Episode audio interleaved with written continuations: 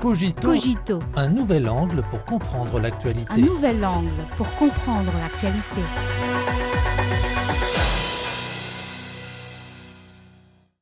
Bienvenue à Cogito. Au cours des trois premiers trimestres de cette année, face à un environnement extérieur aussi complexe que sérieux et à de multiples difficultés et défis dans le pays, le commerce extérieur de la Chine a maintenu un fonctionnement stable, affichant une tendance au mieux. Les chiffres sont éloquents. Selon les dernières statistiques rendues publiques par les autorités chinoises, le volume global des importations et des exportations de la Chine au cours des trois premiers trimestres de cette année a atteint 30 800 milliards de yuan. Plus précisément, les importations et les exportations des premiers, deuxième et troisième trimestres ont été respectivement de 9 720 milliards de yuan, 10 290 milliards de yuan et 10 790 milliards de yuan, ce qui montre que l'ampleur du commerce extérieur augmente d'un trimestre à l'autre. Pour le seul mois de septembre, le volume des importations et des exportations atteint un nouveau record pour un seul mois de l'année. Des experts y voient des signes évidents d'amélioration des marges du commerce extérieur chinois et l'optimisation de la structure commerciale.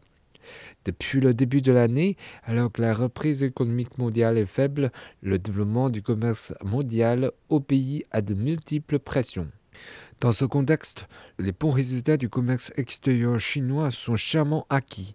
Le commerce extérieur chinois a non seulement consolidé ses avantages traditionnels, mais il fait également preuve d'un nouvel élan. De nombreux observateurs ont souligné que l'énorme marché de la Chine et ses avantages industriels de longue date ont jeté les bases d'une amélioration du commerce extérieur chinois.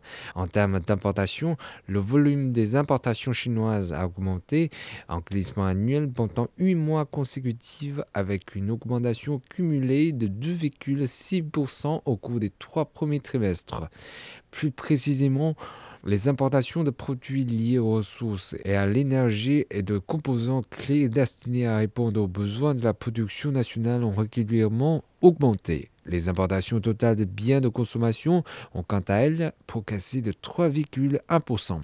En ce qui concerne les exportations, les industries d'exportation avantageuses telles que les navires, les machines de construction et les appareils ménagers ont vu leur part de marché, leur compétitivité internationale et l'influence de leurs marques davantage augmenter. Dans un récent article, le site web tanzanien The Citizen souligne que la position de l'État de la Chine dans l'industrie manufacturière est toujours remarquable dans le monde. Si dans des informations provenant d'une plateforme de données allemande, l'article fait remarquer que la production manufacturière de la Chine représente plus de 28% de la production mondiale, tandis que celle des États-Unis est d'environ 16%. Outre les industries traditionnelles qui conservent une forte compétitivité, les véhicules à énergie nouvelle de la Chine font entrer sur le marché mondial. Selon les données récemment publiées par l'Association chinoise des constructeurs automobiles, 96 000 véhicules à énergie nouvelle ont été exportés en septembre, soit une hausse de 92,8% par rapport à la même période de l'année précédente. Dans de nombreux pays, les véhicules à énergie nouvelle de la Chine sont devenus les champions des ventes locales de cette catégorie. À l'heure actuelle, les véhicules électriques, les batteries au lithium et les cellules solaires constituent les nouveaux atouts du commerce extérieur de la Chine. Au cours des trois premiers trimestres, les exportations de ces trois produits ont totalisé de 798,99 milliards de yuan, soit une hausse de 41,7% en glissement annuel, représentant 4,5% des exportations chinoises. Cela a donné un nouvel élan au commerce extérieur de la Chine. Dans le même temps, la Chine continue de promouvoir une ouverture de haut niveau, créant ainsi des conditions favorables au commerce extérieur. Cette année marque le dixième anniversaire de lancement de l'initiative La ceinture et la route ICR. Au cours des trois premiers trimestres, la Chine a importé et exporté 14 320 milliards de yuan depuis et vers les pays partenaires de l'ICR, soit une hausse de 3,1% en glissement annuel représentant 46,5 5% de la valeur totale des importations et des exportations. L'indice commercial entre la Chine et les pays partenaires de l'ICR est passé de 100 en 2013 à 165,4 en 2022, ce qui montre un rôle de promotion croissant de ce vaste programme pour le commerce. L'indice des directeurs d'achat du secteur manufacturier en septembre a connu son quatrième mois consécutif de reprise.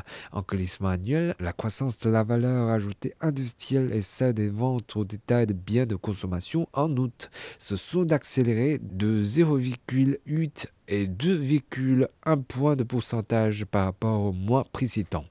Autant d'indicateurs économiques viennent corroborer le fait que le fonctionnement de l'économie chinoise étale le développement du commerce extérieur. Récemment, GP Moquin ANZ et de nombreuses autres institutions financières ont revu à la hausse leurs prévisions sur la croissance économique de la Chine. La reprise soutenue de l'économie chinoise stimule constamment la demande en matière d'importation et favorise les exportations. À l'heure actuelle, la reprise de l'économie mondiale reste confrontée à d'énormes défis.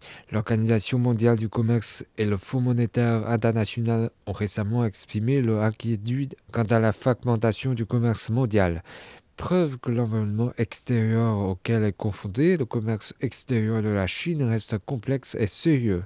Alors que l'économie chinoise continue à se redresser et à s'améliorer et qu'une série de mesures politiques prennent effet, les importations et les exportations de la Chine devraient poursuivre leur tendance au mieux et continuer à injecter un élan stable dans le commerce mondial.